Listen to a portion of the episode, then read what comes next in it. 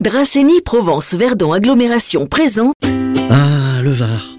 Le Var et ses villages de caractère. Nous avons parlé il y a peu d'Ampus et de son curé bâtisseur, du chemin de croix, du chemin de l'eau. Et bien aujourd'hui, avec énergie, nous nous transportons encore en Dracénie, mais cette fois dans un idègle médiéval, le village de Château-Double. Saviez-vous que Château-Double est cité dans l'une des prophéties de Nostradamus? Château-Double, double château, la rivière sera ton tombeau. Le célèbre médecin avait le sens de l'observation. Et oui, ce village perché s'est construit sur des falaises de près de 150 mètres de haut au-dessus de la rivière la Nartubie. Jusqu'au début du XXe siècle, le site était presque inaccessible et l'on n'y accédait qu'avec des mulets tant les calades étaient raides et étroites.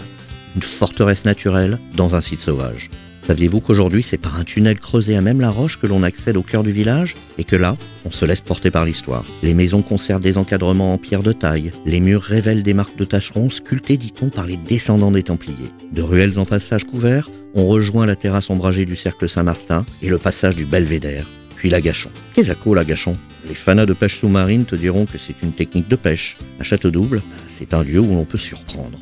Un affût, un lieu en hauteur pour se défendre.